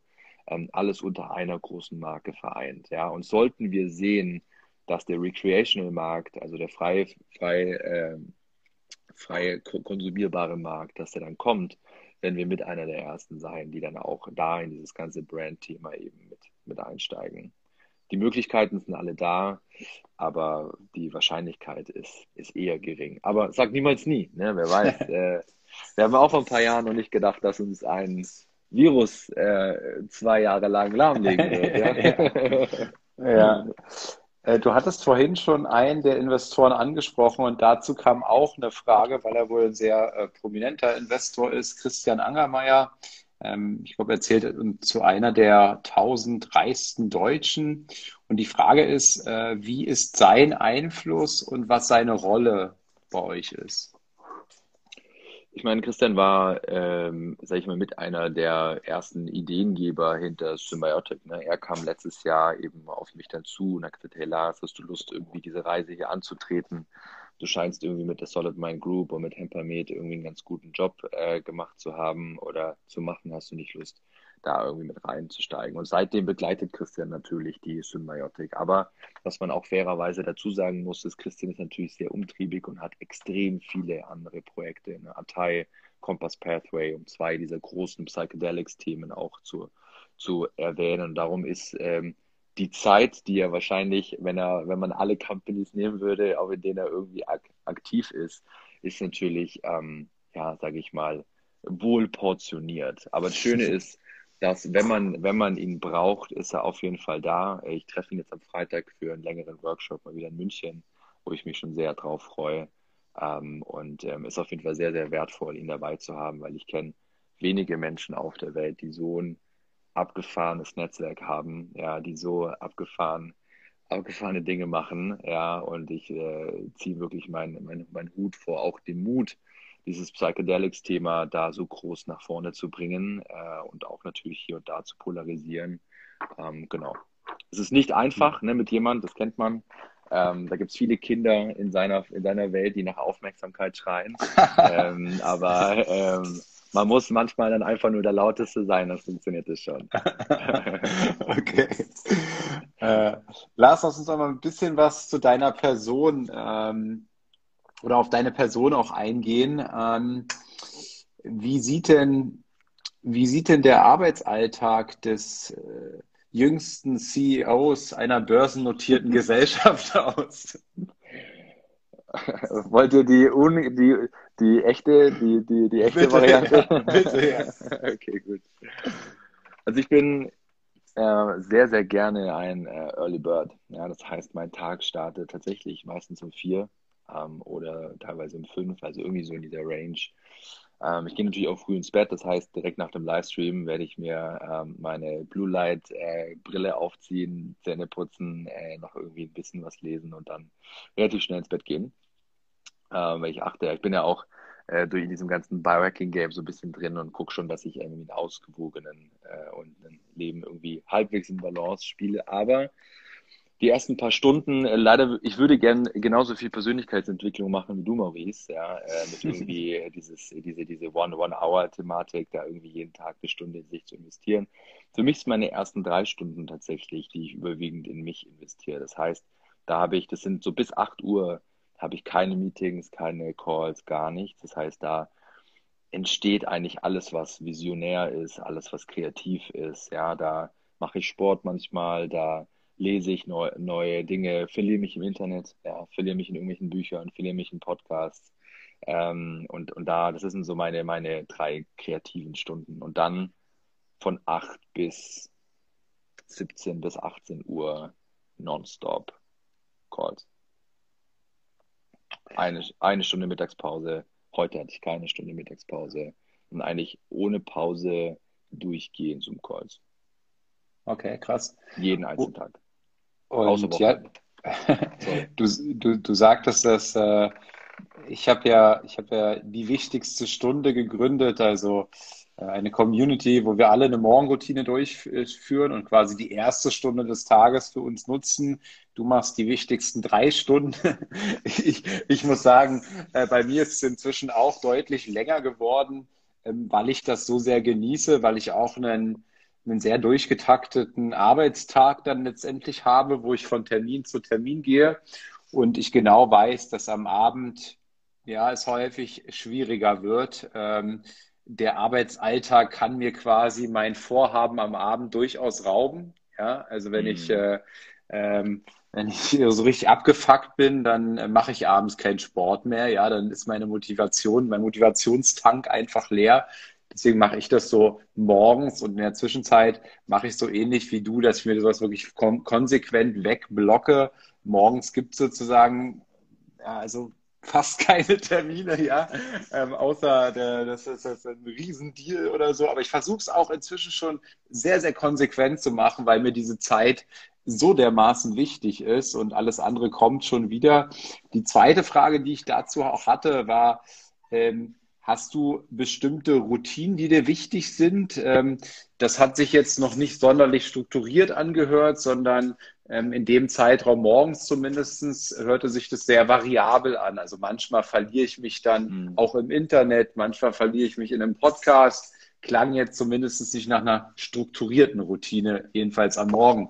Hast du irgendwelche Routinen, die dir wichtig sind? Boah, ich versuche schon seit Jahren irgendwelche Routinen aufzubauen und ich beschäftige mich auch schon seit vielen, vielen Jahren mit der Persönlichkeitsentwicklung. Und bei Solid Mind arbeiten wir äh, sehr, sehr stark nach Leadership-Prinzipien, nach Persönlichkeitstypen, nach äh, intrinsischer Motivationstheorie und so weiter und so fort. Also machen da sehr, sehr viel. Und ich habe einfach für mich ganz klar irgendwie entdeckt und habe mich kennengelernt. Ich bin visionär, ich bin kreativ, ich bin auch impulsiv. Ich liebe es auch im Moment, im Flow zu leben. Und immer wenn ich versucht habe, äh, Routinen irgendwie in mein Leben zu bringen, die haben dann mal eine Weile funktioniert. Und ja, ich habe die dann auch mal über 30 Tage und bla bla bla alles versucht. Aber ich habe gemerkt, das ist, das bin dann nicht so ich, ja. Und ich bin schon super happy und das ist quasi so mein Blocker, wie du es auch schön gesagt hast. Ich nehme diese drei Stunden, die brauche ich auch. Wenn ich die nicht bekomme, weil ich zum Beispiel war letztens mal beruflich eine, zehn Tage in Berlin, war jeden Abend irgendwie mit irgendwelchen Leuten Abendessen und Co., weil ich super viele Freunde und Bekannte in Berlin habe. Und dann musste ich natürlich morgens länger schlafen, weil ich immer erst um elf oder um zwölf ins Bett gekommen bin. Und dann fehlen mir meine drei Stunden morgens. Und das hat mir alles zerhauen, wirklich alles. Also mein kompletter Tag. Und ähm, aber ich genieße es morgens einfach äh, komplett selbstbestimmt in den Tag zu starten, teilweise auch planlos in den Tag zu starten, weil es fügt sich dann relativ schnell, weil da irgendwie so eine gewisse Magie ist, ja, das ist noch dunkel, alles ist ruhig, ich mache mir irgendwie einen schönen, schönen, schönen Kaffee, höre mich in irgendwie einen Podcast rein, bekomme eine Idee, hole mein iPad raus, ja, schreibe irgendwas auf, beantworte auch manchmal morgens irgendwelche Mails, drei Stunden lang, weil ich irgendwie die letzten Tage nicht dazugekommen bin. Also nein, ich habe tatsächlich keine Routinen und ähm, habe mich aber bewusst dafür entschieden, keine zu haben. Wie ist denn das? Ähm, ich muss so ein bisschen schmunzeln, weil ich ja auch so ein äh, früh ins Bett geher bin und äh, da werde ich ja manchmal in meinem Freundeskreis immer so ausgelacht, wenn wir zum Beispiel im Urlaub sind, ja, und ich dann irgendwie so, es ist halt 21.30 Uhr oder so und ich sage jetzt, ich gehe ich gehe ins Bett, dann glaubt mir das immer keiner, bis ich dann ins Bett gehe. ähm, wie ist denn das bei dir? Same, same, ja. So, das ist tatsächlich manchmal nicht, nicht einfach, ja. Vor allem, ich werde halt auch wirklich müde, ja, so dann irgendwann abends. Ähm, und aber das, das Starke ist ja dann sagen, wirklich zu sagen, hey, mein Schlaf ist mir wichtig. Ich hatte irgendwie ein, zwei schöne Stunden mit euch, aber ich gehe jetzt, weil äh, ich mir selber super wichtig bin, weil ich weiß, ich muss am nächsten Tag wieder delivern. Ähm, und das hat ja auch was viel mit Selbstliebe und lauter solche ganzen Themen zu tun. Ja, und die anderen sagen immer, ha, ha, ha, ja, der Kollege geht hier früher ins Bett. Aber es gibt ein ganz cooles Buch, äh, The Power of When heißt es, ähm, wo es ja auch um diese verschiedenen ähm, Schlaftypen geht. Meine Freundin zum Beispiel ist so ein Mensch, die wird jetzt erst produktiv und die kann bis zwei Uhr nachts kann die irgendwie kreative Dinge machen, schläft aber halt morgens bis neun. Mhm. Oder am liebsten. So. Ähm, und äh, wichtig finde ich halt, dass jeder so in seinem Flow halt gelassen wird. Ja, weil es gibt solche und solche und Hybridformen. Ja, und äh, von dem her, ich kenne die Challenge. Ja, und man, bleibt man dann noch länger und bereut es dann. Äh, aber so muss man halt irgendwie eine gute Balance finden, wie mit allem. Ja, ich finde das, ich finde das interessant, wenn du dir mal anguckst, was die meisten Menschen allerdings abends machen. Also deine Freundin arbeitet bis zwei. Das ist ziemlich untypisch oder sie könnte bis zwei arbeiten. Aber in der Regel ist es ja so, dass die Aktivitäten, die du jetzt in diesen Stunden von 21.30 Uhr bis 24 Uhr meinetwegen machst, ähm, zumindest nicht besonders, äh, weiß ich nicht, produktiv sind, ähm, weil die meisten Menschen in der Zeit, weiß ich, Fernsehen gucken, äh, chillen und so weiter. Und wenn ich mir also angucke, was ich zum Beispiel morgens mache, also ich habe da eine ganz andere Energie, ja. Und wenn, wenn so ein Mensch wie ich jetzt diese zweieinhalb Stunden, 21.30 Uhr bis 24 Uhr tauscht, gegen diese Zeit von 5 bis 7.30 Uhr, ähm, die, die, die Stunden sind unterschiedlich viel wert. Wenn ich jetzt nur auf der, ähm, auf der Lebensoptimierung, auf der, äh, ne, es geht ja noch um ein paar andere Dinge im Leben, aber wenn ich das sehe, ähm, deswegen ist es für mich eben auch immer so, dass es mich wirklich ärgert. Und wenn ich dann mal so, so eine Nacht habe mit, mit Kumpels, wo wir richtig einen drauf machen, vier Uhr ins Bett gehe, was für mich natürlich alles zerfickt, ja, also meinen ganzen Rhythmus, dann dauert das immer enorm lange, bis ich da wieder reinkomme. Also die Kosten eines solchen Abends sind inzwischen immens hoch geworden, ja. Das kann ich unterschreiben. Ja, aber es geht ja, du hast es vorher, glaube ich, kriege das nicht mehr wirklich zusammen, was du vorher gesagt hast, aber du hast irgendwie von dieser Batterie oder von diesem Tank gesprochen, ja, Willenskraft, ja. Ähm, und äh, bei uns ist der halt so, wenn wir morgen aufstehen, bei mir merke ich so richtig, wie es dann so, wie ich merke, so ich habe jetzt Bock, Gas zu geben, ich habe auch keinen Bock mehr irgendwie zu pennen, ja. Aber bei anderen Menschen äh, kommt es halt erst äh, gegen Mittagabend zum Beispiel, ja. Und mhm. ist halt ein Unterschied. Aber wenn du halt uns in dieses andere Lebensstil-Thema reinzwängst, dann würden wir da nicht funktionieren. Ja, wir würden uns mhm. wahrscheinlich über Monate und Jahre vielleicht dran gewöhnen, ähm, wo man sich auch mal spannend darüber unterhalten kann, ob das quasi angeboren ist oder ob das ein Behavior ist, was man lernen kann, ja, äh, wo ich keine Antwort aktuell drauf habe. Aber ja, definitiv. Mhm. Aber so ist es. Du, du hattest äh, Bücher oder ein Buch zumindest gerade angesprochen, was mich natürlich interessiert, weil ich ja super viel lese und auch hier bei Instagram über viele Bücher berichte und immer neue Inspiration suche. Was sind denn die, sagen wir mal, die drei Bücher, aus denen du bislang am meisten für dein Leben mitgenommen hast? Hm.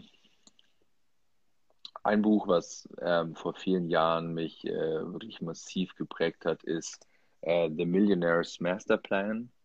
Ähm, da denkt man jetzt vielleicht, okay, es geht irgendwie um die äh, Millionaires da drin, aber das habe ich vor, vor, sechs Jahren oder so, ähm, ist es mir in die Hände gefallen und da habe ich zum allerersten Mal über Persönlichkeitstypen gelernt. Ja, weil er mhm.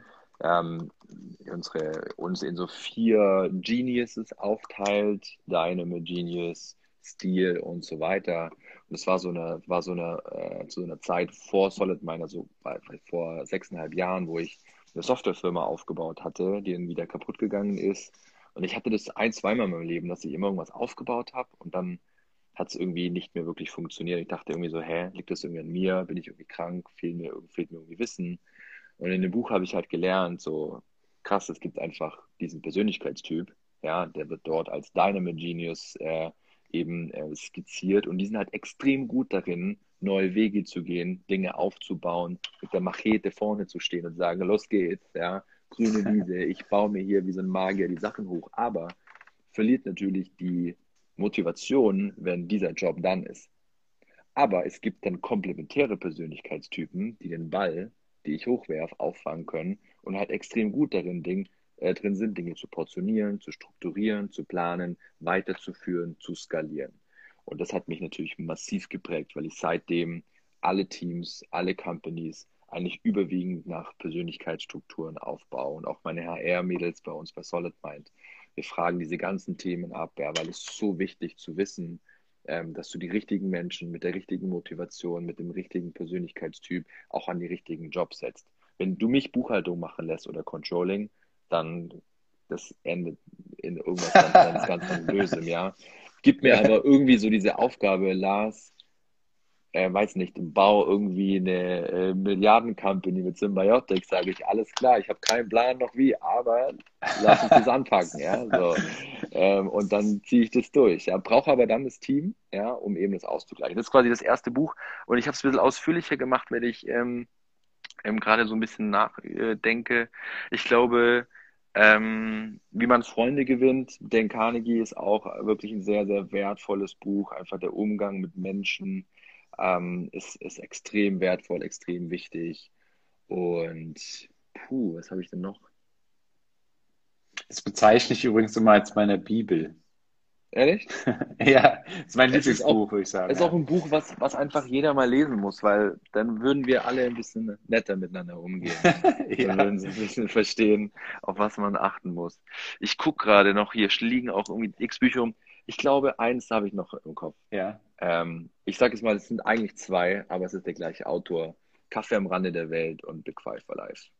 Ähm, ah ja. Super cool. Wir haben äh, vor ein paar Monaten mit unserem Team, Solid Mind ist ein Remote-Team, haben wir in Corona-Zeiten, weil wir unsere Workation, weil wir zweimal im Jahr uns eigentlich physisch treffen, ähm, haben wir ähm, jemanden von Big Five, äh, einen Coach, äh, geholt äh, für den letzten Tag und die hat mit uns so vier, fünf Stunden so ein Big Five for Life äh, Coaching mit allen remote gemacht und es war auch mega, mega cool, mal zu hören, was so die Big Fives von unseren Mitarbeitern sind und so. Ähm, das ist schon richtig, richtig cool. Also die, die vier Bücher. Ich hoffe, ich hoffe, es geht durch, ja. ja. Nee, weil du erzählt hast, dass du, dass du das Thema Biohacking auch magst und Big Five for Life. Ich lade dich mal ein zu einer, zu einer Breathwork-Meditation. Hast du schon mal Breathwork, eine Breathwork-Meditation mitgemacht? Yes, ich bin, äh, ich komme von der Kaltduschenfront, ja, und ja. Ähm, wenn wir Ende des Jahres in eine neue Wohnung einziehen, wird es da auch einen kleinen Eistank geben äh, und ähm, der, der Kollege, der mir gerade nicht einfällt, wie heißt er? Unser Breathwork-Profi, Wim Hof, ja. Wir hatten auch tatsächlich, spannender, spannender Fact, ähm, auf unserer letzten Vacation vor Corona, wo wir im Zillertal waren, Österreich, hatten wir sogar einen ähm, einen äh, Coach gebucht, der mit 500 Kilo Eiswürfel und einem aufblasbaren Schwimmbecken auf dem Weg nach Österreich war, weil wir mit dem ganzen Team äh, die Wim Hof Breathing, Breathing Technik äh, gemacht ah, hätten. Cool. Und danach, wer will, nicht, muss natürlich niemand dann wirklich auch ins Eis gegangen wäre. Ja, von dem her ist er mir auf jeden Fall bekannt. ja, das ist auch einer meiner, meiner, meiner Träume sozusagen, in meinem Haus irgendwann so ein Eisbecken zu haben, wie ähm, ich sag mal, wie in so einem, in so einem Saunabereich, ja, weil das, das ist äh, für mich morgens ist es der, ist so der beste Kicker. Mir ist das Wasser allerdings im Wasserhahn nicht kalt genug. Ich, und, und dieses, bei meiner Dusche oder bei unserer Dusche hier, die ist so, wir brauchen da mal so ein richtiges Ding, wo es richtig warm rauskommt, ja. Bei mir kommt es dann so ein bisschen auf den Kopf und geht dann so runter. Ich hätte am liebsten so warm und richtig kalt, ja. Ich kann dir da äh, eine, eine, Lösung geben, wenn du möchtest, weil du willst ja nicht ständig Eiswürfel irgendwie kaufen an der Tankstelle. Du kannst zwei Sachen machen. Das eine ist, du kaufst eine alte Kühl, eine alte, alte Gefriertruhe, wo du reinpasst. Also ich bin ja auch ein großer, großer Typ, wo man gucken muss, so, äh, wo man dann noch so reinpasst. Ähm, das ist eine oder, das ist ein bisschen teurer, wenn man ein paar Euros mehr ausgeben will. Es gibt ähm, von so Profisportler, ich muss, ich kann dir die, die Brand zuschicken, das ja. sind so blaue, so blaue Becken, ja, die werden quasi für so Profisportler eingesetzt. Die, die werden mit Strom betrieben und die sind dann ständig auf so einem, weiß nicht, 5, 6 Grad kalten ähm, äh, Bereich. Und da gibt es halt auch so für einen, einen Mann, das ist wie so eine Tonne, die ist aber ständig gekühlt und dann machst du einfach auf, gehst rein ähm, und Warm, äh, das brauche ich, raus.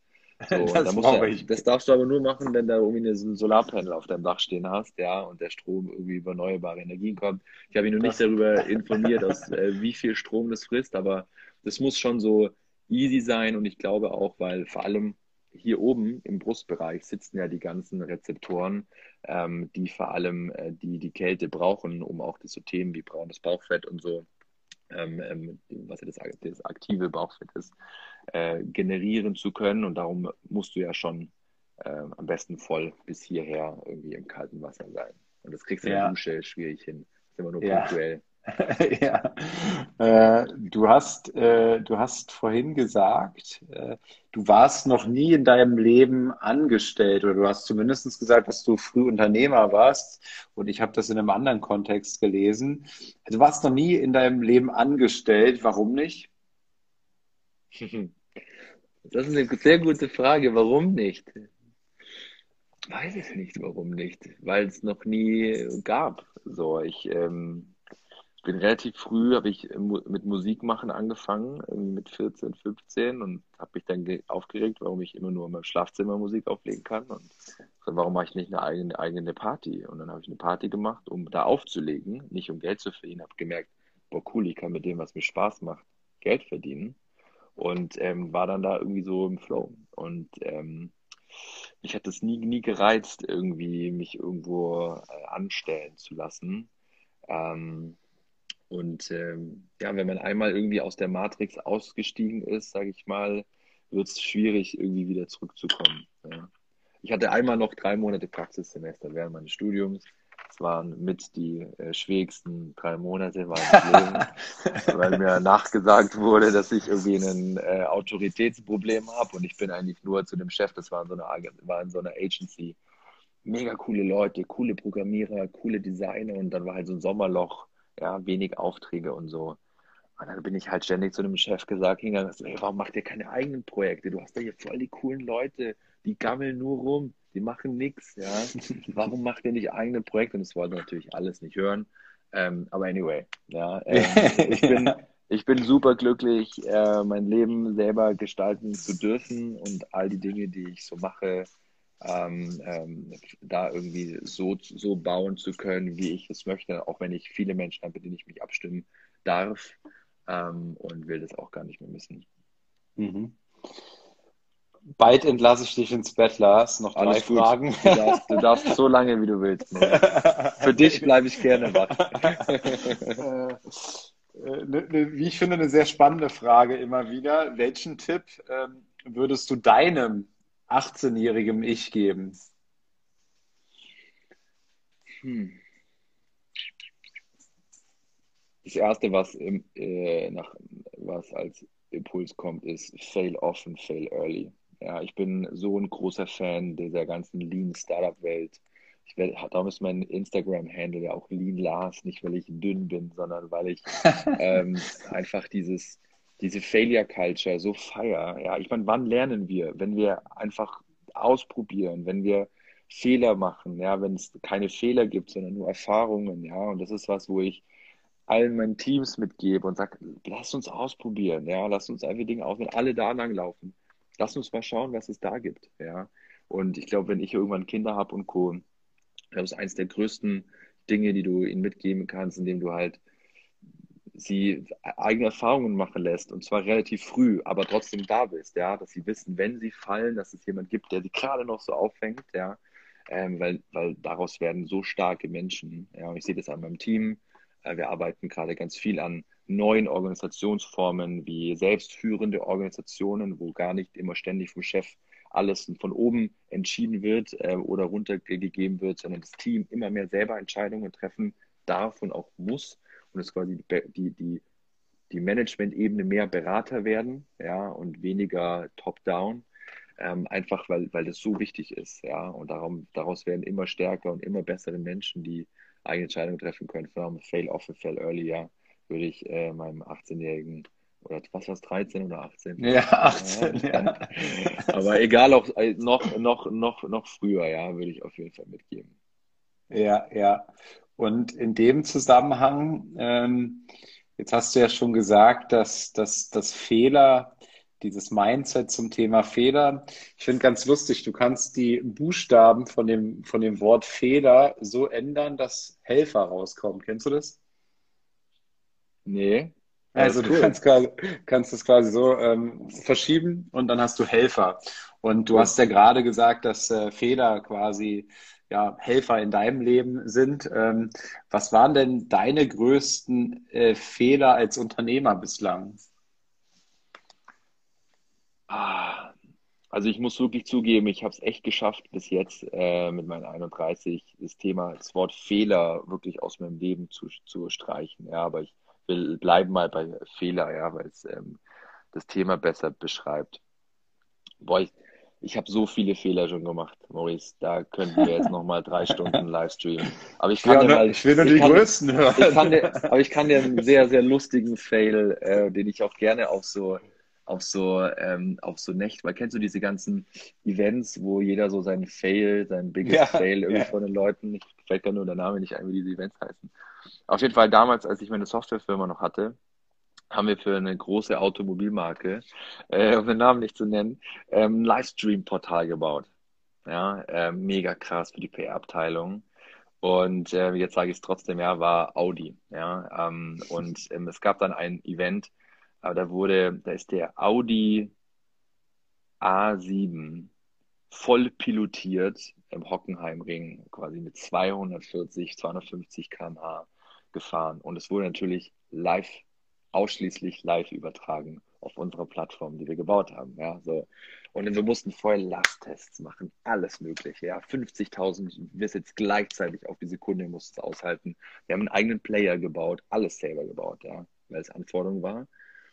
Und hatten wir eine Funktion, hatten wir nicht getestet. Und das war die Banderole, die unten eingeblendet wurde, wo du quasi so News ausstrahlen kannst, wie zum Beispiel, wir sind gleich wieder zurück, es gibt irgendwie technische Probleme.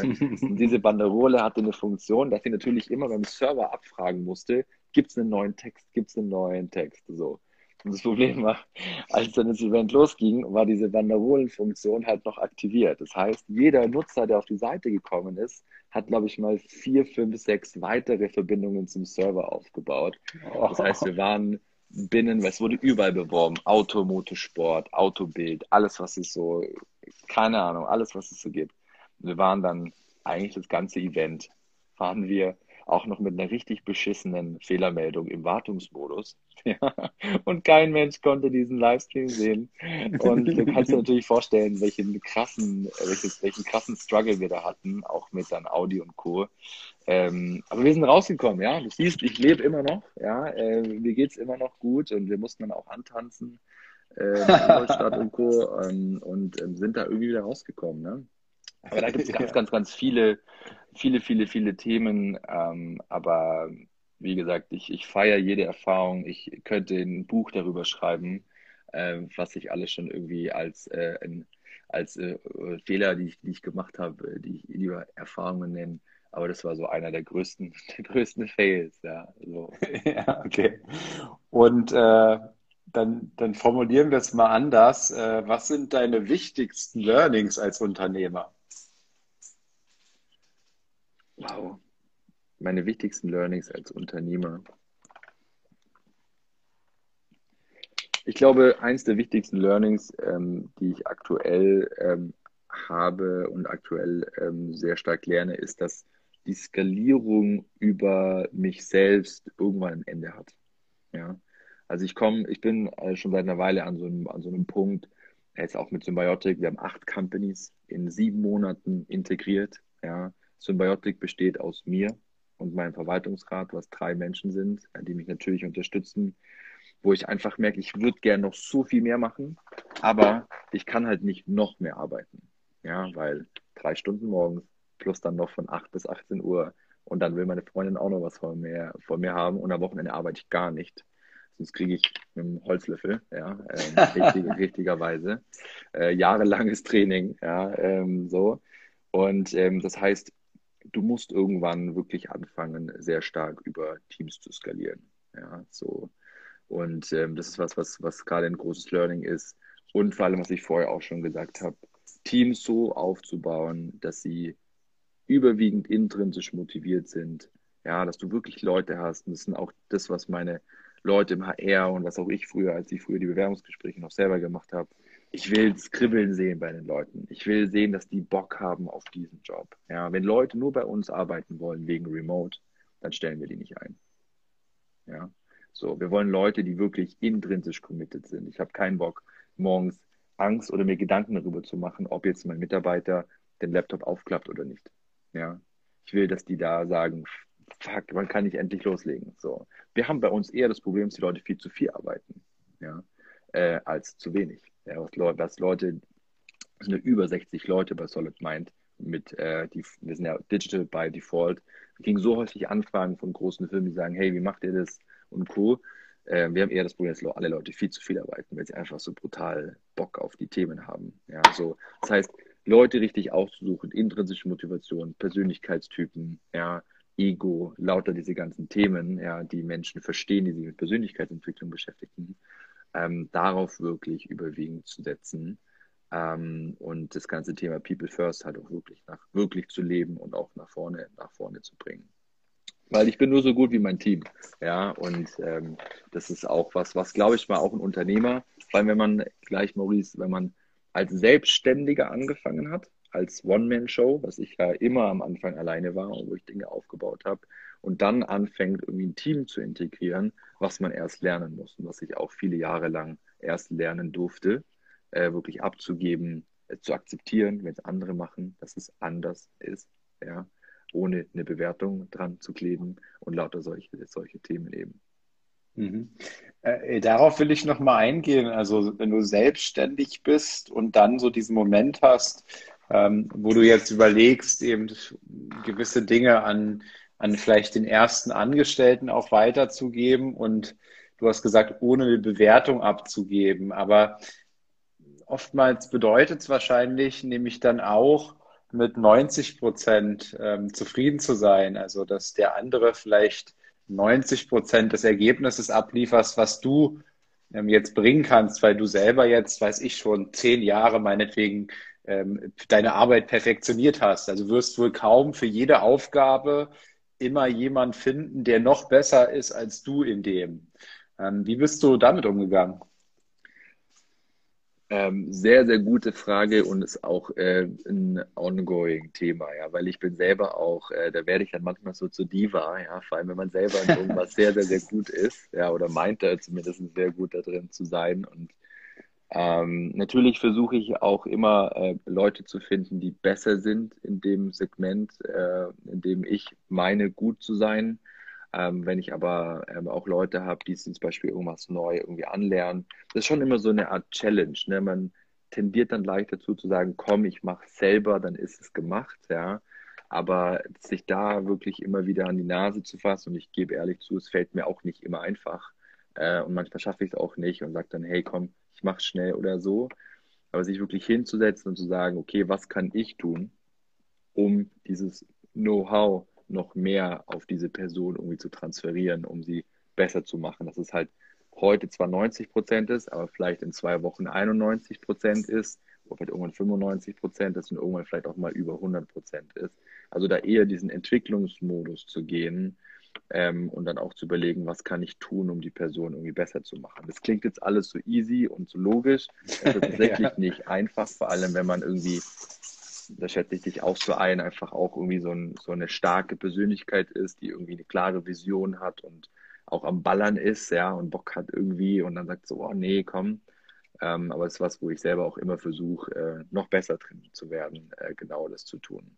Weil, wie ich auch zu dem einen der Learnings schon gesagt habe, die Skalierung über, ich komme immer wieder zu dem Punkt zurück, wo ich merke, du kannst nicht noch mehr arbeiten, Lars. Du kannst nicht noch mehr. Das geht nicht. Du musst, also wenn du wirklich noch weiter skalieren willst, noch größere Dinge bauen willst, deine Vision mit Symbiotic wirklich nach vorne bringen willst, musst du anfangen, genau das zu tun. Mhm. Ja. Und äh, abschließend, äh, das passt ja ganz gut, weil du reingefragt hast und die Frage habe ich vorhin nicht mit aufgegriffen. Die kam aber auch, ich glaube, von dem Chris Kobus. Äh, was ist deine Vision für die Company. Ähm, wo soll es hingehen? Und ähm, die hatte ich auch nicht erwähnt, die Frage, ist ein Exit dein Ziel? Ähm, beantworten wir erstmal die einfache Frage, das Thema rund um Vision. ähm, ihr lernt mich ja gerade so ein bisschen kennen, so ich, ich, ich liebe Vision zu bauen, ja. Äh, und ich merke auch, ähm, es gibt ja die Leute, die Visionen bauen, die dann so Sandbogen bleiben, aber ich bin, äh, meine intrinsische Motivation kommt überwiegend darin, diese verrückten Visionen wirklich auch Realität werden, werden zu lassen. Und wenn ihr einfach seht und ähm, allein an unserer CBD-Marke Hempermed, wie, wie unglaublich krasse und herzzerreißende, zu Tränen gerührte Nachrichten wir teilweise fast täglich bekommen von Menschen, die ein Stück Lebensqualität zurückbekommen durch unsere Industriehanf-CBD-Produkte, ja, wo du einfach da sitzt und sagst, so krass, ja, das musst du einfach da draußen bekannter machen. So. Und dann kriegst du natürlich durch unsere kleine Plattform jetzt mit acht Companies, hoffentlich bald noch ganz, ganz viel mehr Companies, halt mit, was da draußen irgendwie möglich ist. Wo mein, meine kanadischen Freunde sagen, Lars, wir haben hier was in der Schublade. Wir können ein Ibuprofen 2.0 bauen, aber ohne Side Effects. Basierend auf Cannabinoiden, wo ich sage, wie geil ist das denn? Ja, so. Das heißt, wir können einfach viel, viel bessere Lösungen und ich bin einfach tendenziell immer unzufrieden mit dem Status quo. Ja, so. Und ähm, was ist denn der Status quo? Ich sehe es ja an meiner Mutter auch und auch bei mir mit meinem allergischen Asthma. Du gehst zum Arzt und das kriegst du halt. Du kriegst halt so, die, so diese Standard-Pharma-Thematik. Und Pharmazie ist ja grundsätzlich nicht schlecht, ganz wichtig. Ja, wir sind ja auch in der Pharmabranche aktiv mit unseren Medizinalblüten und Co. Aber du merkst, ne, dieses Lösungen bauen für diese großen gesellschaftlichen Problemfelder. Und ich rede noch gar nicht von Krebs, ich rede noch gar nicht von Autoimmunerkrankungen und diesen ganzen noch MS und so weiter und so fort, sondern wirklich jetzt erstmal diese breiten Themen. Ne? Da haben wir schon die riesige Milliardenfelder, dafür Lösungen zu bauen, weil ich einfach jeden Tag schwarz auf weiß sehe, was für Lösungen und was für geniale Lösungen wir bauen können. Und das ist einfach nur eine Frage, wie gehst du die durch die Regulatorik durch, wie gehst du durch Zulassungsprozesse durch, wie viel Geld brauchst du dafür, welche Leute brauchst du, brauchst du dafür. Und das ist wirklich meine tiefe, tiefe Vision hinter diesem Symbiotik-Thema. Ja. Weil da geht es schon lange nicht mehr um Geld. Ja. Ähm, ich bin Informatiker und habe relativ früh in der Kryptowelt äh, äh, meine, meine, meine, meine Themen gemacht und so, ja, ähm, und liebe Dezentralisierung, die Technologie dahinter und Co. Äh, finde, darum gibt es auch vielleicht mit Symbiotik und, und dieser ganzen Token-Welt, was es da so gibt, ja, gibt es immer wieder sehr, sehr spannende Gespräche zu, wo ich immer gucke, wo kann ich irgendwie die Themen Dezentralisierung ähm, und, und diese ganzen, die ganze Tokenomics-Thematik irgendwie in diese echte Welt hier reinbringen By the way, wir haben ja vor gestern unseren Discord-Channel gelauncht. Wahrscheinlich als erste SE irgendwie in Deutschland, die irgendwie einen eigenen Discord-Channel hat, was in der Kryptowelt ja schon länger gibt. Aber um auf die Frage zurück, zurückzukommen, das ist meine Vision. Ja, auf Basis von Cannabinoiden, diesen Wirkstoffen, die wir unter anderem in der Handpflanze finden, bessere Lösungen zu bauen für die großen Probleme unserer Gesellschaft. Ja. Und die zweite Frage, die willst du gekonnt übergehen? also es ist ja so, wir sind ja eine börsengelistete Company. Wir sind eine sehr, eine sehr, sehr junge Aktie. Ja? Darum seht es mir auch nach, ja, wenn auch hier und da die Aktie vielleicht sich noch nicht so wirklich bewegt. Das bauen wir gerade alles. Ja? Wir sind ja noch ganz unbekannt. Ja? Wir sind noch ein Hidden Champion, ja, noch so ein Wolfs im Schafpelz, ja. Ähm, und natürlich guckt man sich so an, äh, was da so passiert. Aber ich stelle mir ständig die Frage, sind wir die, die irgendwann mal von einem großen Kanadier, der sagt, wow, Symbiotic ist die größte Plattform in Europa für das Thema, buy or build, übernehme ich die einfach mal. Oder, was eher meinem Naturell entspricht, sind wir die, die sich irgendwann mal in Kanadier zukaufen. ja, so. Diese Frage, ähm, ich glaube, das ist ein, ist ein, perfektes Ende, oder? Ja, die kann man einfach mal offen, offen halten. Ja. Ähm, ein klassischer Exit gibt es ja bei uns nicht wirklich. Ne? Wir sind ja irgendwie eine, eine, irgendwie eine Stocklisted Company oder eine börsengelistete Company. Ähm, natürlich gibt es diese klassischen Takeover zu Plus, ne, Jüngst und Co. sieht man, dass das alles irgendwie auch geht. Aber ähm, da also da haben wir noch viel, viel vor uns, um über sowas Gedanken zu machen. Ja, nee, klasse, äh, Lars. Das ist doch wirklich ein gutes Schlusswort.